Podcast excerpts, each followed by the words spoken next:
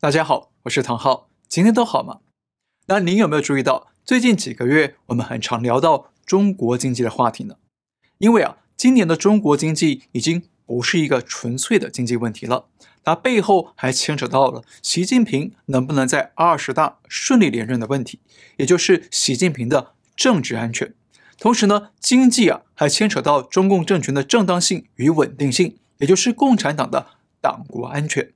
所以，今年的中国经济对习近平与中共来说都是攸关生存与安全的重大考验。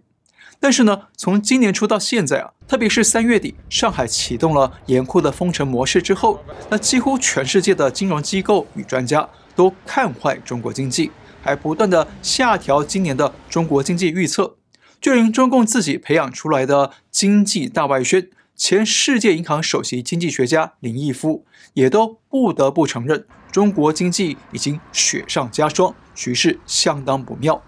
那这时候啊，唯一还能够坚贞不渝的看好中国经济的，大概只剩下中共党媒了。在四月中，党媒先发了一篇《中国经济十问》的长篇文章，想要澄清中国经济状况啊，没有那么糟糕，一切呢都是西方的抹黑。那前几天，党媒再发了一篇文章，声称要戳穿西方舆论对中国经济的谬论，还不断声称中国经济是稳中向好、长期向好。那简单说，中共始终不承认自己的极端清零政策重创了中国经济，反而是批评是境外势力啊别有用心的在抹黑中国经济、打击中国经济。那这就有点像啊。有个精神病患拿起棍子，狠狠地打断了自己的手脚，然后血流满地，然后他瘫倒在地上，骂别人说：“啊，你们说谎！我明明一切都很健康，我在稳中向好，长期向好，是不是这样？”但是啊，虽然中共嘴上说的口沫横飞，但实际上呢，他们最近的许多啊行动举措呢，以及最近冒出来的新证据，都很明显的跟中共说的啊是两回事，是背道而驰的。而在我来看呢，中共这些举措反而恰恰是证明了中国经济陷入困境的警讯。第一个警讯：学生假就业才能真毕业，大学造假严重。今年中国啊遇上了最严重的青年失业问题。那这一点我们说过了几次啊？根据官方公布的数据，今年一到四月，中国的十六到二十四岁的青年人口失业率高达百分之十八点一。将近两成，也就是大约每五个年轻人就会有一个人失业，而这个数据啊，还是官方给压缩平衡过的。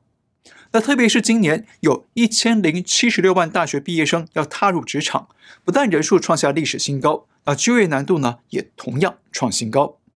根据北京大学的内部统计，今年北大应届毕业生只有六成找到了工作，或者继续读书升学。那其他四成的毕业生都已经毕业即失业了，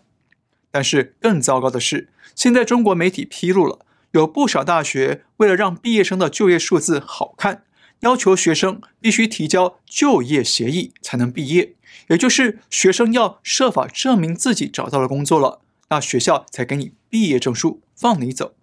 那换句话说，今年的毕业生啊，本来就已经就业很困难了，那现在呢，还被学校逼得。必须就业才能毕业，所以有大批学生不得已，只好想办法找门路去签假的就业协议，或者呢，到亲戚朋友的公司里挂名假上班，甚至还有人上网去买假的就业证明。那各种为了毕业假就业的乱象啊，就应运而生了。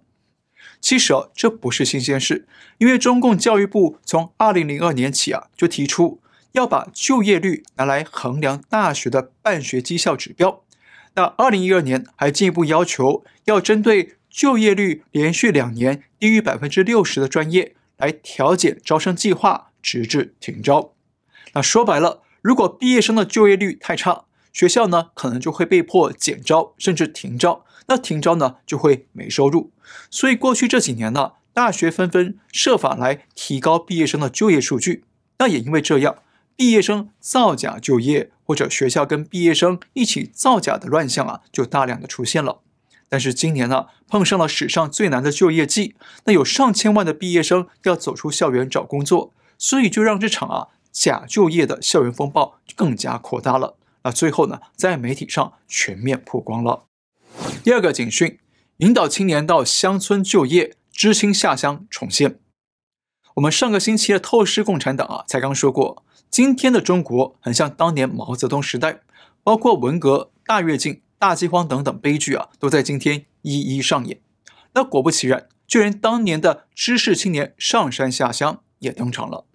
中共在六月六号发布了新的通知，要引导。高校毕业生到城乡社区里去工作，也就是要开始把这些高学历、高知识的青年人安排到二三线城市和乡下地区去谋生。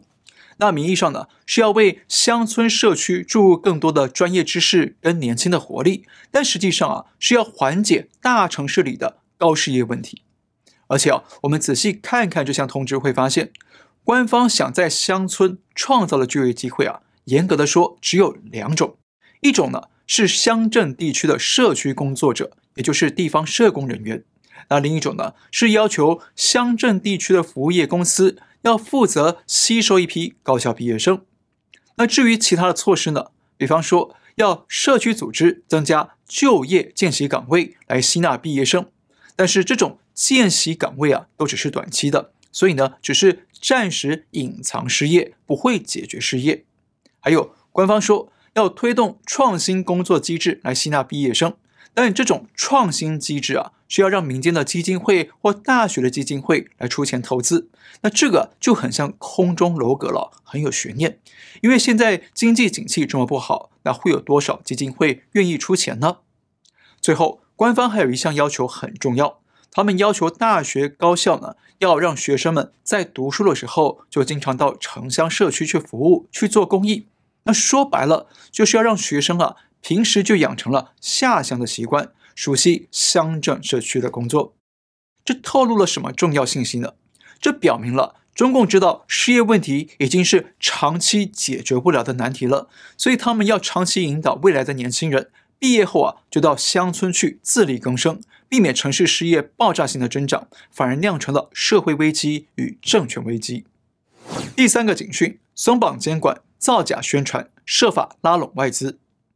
去年，中共针对蚂蚁集团和滴滴出行等等科技平台企业，发动了一场严厉的监控风暴，重挫了中国的网络平台经济，也重挫了外资外企对中国商业环境的信心。那外资外企也纷纷加速逃离中国。不过呢，前几天传出啊，中共已经结束对滴滴出行的审查，准备解除对滴滴以及其他平台业者的注册限制。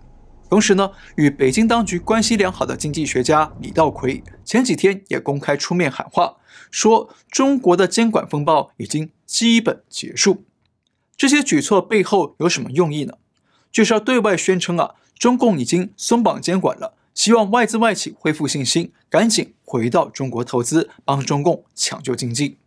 所以这两天呢，党媒也加大力度发动宣传战，先发了一篇叫做。投资中国就是投资未来的文章，当然了，是要说给外资听的。他想继续用十四亿人口的大市场作为口号来哄外资回到中国。但是这篇文章啊，整个看下来啊，其实没有什么具体有力度的证据或数据来佐证中国经济啊真的看好，真的值得投资，反而只是喊着一堆假大空的推销口号，比方说中国经济韧性强、潜力足、长期向好。听起来啊，就像在卖汽车一样，就差没有说买一送一了。那接着呢，党媒又在六月八号发了一篇文章，声称世界银行报告认为中国经济下半年增长势头有望反弹。那这篇文章非常短，只有三段，而且呢，没有什么具体证据和干货。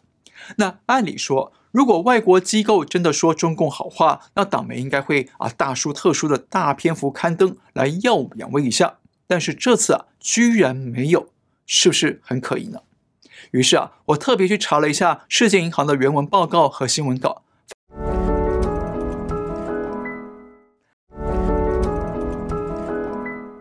发现呢、根本就不是这么回事。报告说，中共对疫情的强制封控，阻断了经济的正常发展，所以世界银行把中国今年的经济预测下调到百分之四点三。报告还说。中国经济的风险并没有获得有效的平衡，因此今年中国经济的下行风险非常高。因为疫情防控措施会影响消费与服务业的复苏，那降低投资的意愿，阻断贸易经济等等。好，简单说啊，中共拿世界银行的报告来断章取义、以花接木，制造一场假宣传。不过要注意一件事哦，中共的经济宣传越空洞、越造假。就恰恰表明了，他们实际上对经济前景缺乏底气，他们对外资流失感到焦虑不安，但是呢，又想不出什么具体诱因把外资找回来，所以呢，只能不断地出动党媒打高空宣传战。但是啊，中共喷了一堆假大空的口水，只会让人家更觉得脏，不会让人觉得香。像中国的英国商会刚刚发布最新调查，发现六百多家英国在华企业里头。有百分之七十四被中共的清零政策给严重冲击，而且有将近百分之五十的企业推迟了投资计划。另外，还有越来越多的美国企业正在把生产线搬回美国，或者转移到邻国墨西哥，来降低在中国生产的政治风险与疫情风险。那换句话说，中共最近啊不断宣称松绑监管，宣称中国经济一片大好。其实呢，要反过来解读才是事情的真相。第四个警讯：九不准加四不准，事态严重，官方急灭火。强硬的封城封区，不断的延长封控期限，是这次啊中共动态清零的标志性手段。那我们已经看了两个多月了，但是呢，就在六月五号，中共卫健委突然发布了个疫情防控九不准。仔细看这九不准哦。正好和动态清零的强硬手段完全相反，那给人一种啊错视今非的矛盾感。那我们在前两天也说过，这个九不准啊，很可能是北京当局用来甩锅政治责任的护身符，因为动态清零重创了全国经济与民生生活，还衍生了各式各样的次生灾害，造成许多人因为来不及就医或者来不及吃药而伤亡，甚至还有人被饿死。那这个锅是越来越巨大。让北京当局害怕了，怕背上这个锅啊，会影响二十大的连任之路，所以赶紧发出九不准来断尾求生，把一切极端的风控手段都推给地方政府。那无独有偶，中共教育部在六月六号也推出了个四不准，主要是不准大学强迫毕业生签订假的就业协议或合同，不准学校要学生拿就业证明来换毕业证书等等。那么想一想。大学的就业率造假呢，已经行之有年了。那为什么现在中共才推出四不准呢？这表明了，第一，今年中国毕业生的就业环境确实非常严峻，一定会有大批学生拿不到就业证明，从而毕不了业。那这样呢，最后一定会引爆全国家长与学生的强烈抗议，反而给中共的二十大添乱子。第二，今年高校毕业生超过一千万人。一定会有更多学校、更多的毕业生来设法制造假就业，但是呢，越来越庞大的假数据会让中共更严重的误判未来形势，会出现更严重的误判和错误的决策，所以中共才赶紧抛出四不准来灭火，想要减少假就业的问题，也平息民怨。不过，您有没有发现呢？不论是防疫的九不准，还是就业的四不准呢？中共都只有抛出不能做什么。但是都没有告诉大家该怎么做或者可以做什么，那这才是关键。这表明了整个经济与失业问题已经非常严重，连中共自己也束手无策，不知道该怎么具体解决这么棘手的经济困境，所以呢，只能提着灭火器到处去扑灭火光，但是却无法彻底解决火灾的起源。第五个警讯：经济学家战狼化，政治冒进，凌驾经济理性。这两天了，中国经济学家陈文林在海外非常火，因为他语出惊人的说要动武攻下台湾，要夺取台积电。我认为我们一定要收复台湾啊，特别在重构产业链供应链方面，那一定要把台积电啊本来属于中国的企业抢得抢到中国手里。好，陈文林是谁呢？他不但是中国著名的经济学家，同时还是中共国务院非常重要的经济政策专家。很多重要的经济政策与政府工作报告都是他参与起草的。那换句话说，他的思路与发言呢，会很大程度地反映了中共高层的真实想法与现况。好，那中共这么重要的经济智囊，现在公开变成了经济战狼，还在国际会议上说要收复台湾，夺下台积电。那这种发言呢，绝对不是理性的经济决策，而是用左派的政治偏激和军事斗争来面对经济问题，所以才会有这么出格、这么让人错愕的极端言论。但是呢，再往深入去看，为什么陈文玲身为专业的经济学家，却会说出这么照例间的话呢？这表明了，现在中共高层的决策圈里头啊，一切都是以政治冒进为主导，政治正确凌驾专业理性，不专业在领导专业，所以才会上行下效，就连经济学家也抢着要啊当战狼来对主子表忠。那我们想一想，如果连经济学家都不能理性的判断问题，提出合理的解药，只能跟着领导人的政治意识形态在激进狂舞，大搞政治运动。那这样的政府还能有什么作为呢？那这样的政府还能够关心民生民末，能够真正解决问题吗？我想是不可能的。当年毛泽东的大跃进和人民公社一开始就是为了想要展现社会主义的制度优势和经济生产力，那没有专家敢说真话，都配合着搞政治运动，最后却搞成了一场经济大灾难，饿死了几千万人。那现在中国距离毛泽东年代还有多远呢？值得我们深思了。好，我们再说一次，虽然中共不断对外宣传经济前景一片大好，但是啊，中共自己的种种举措却反而曝光了经济陷入困境的警讯。警讯一：学生假就业才能真毕业，大学造假严重。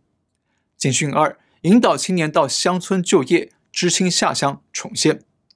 警讯三：松绑监管，造假宣传。设法拉拢外资。警讯四：九不准加四不准，事态严重，官方急灭火。简讯五：经济学家战狼化，政治冒进，凌驾经济理性。好，今天先聊到这里，别忘了订阅、留言、按赞、转发给更多的朋友们来看。感谢您收看，我们下次再会。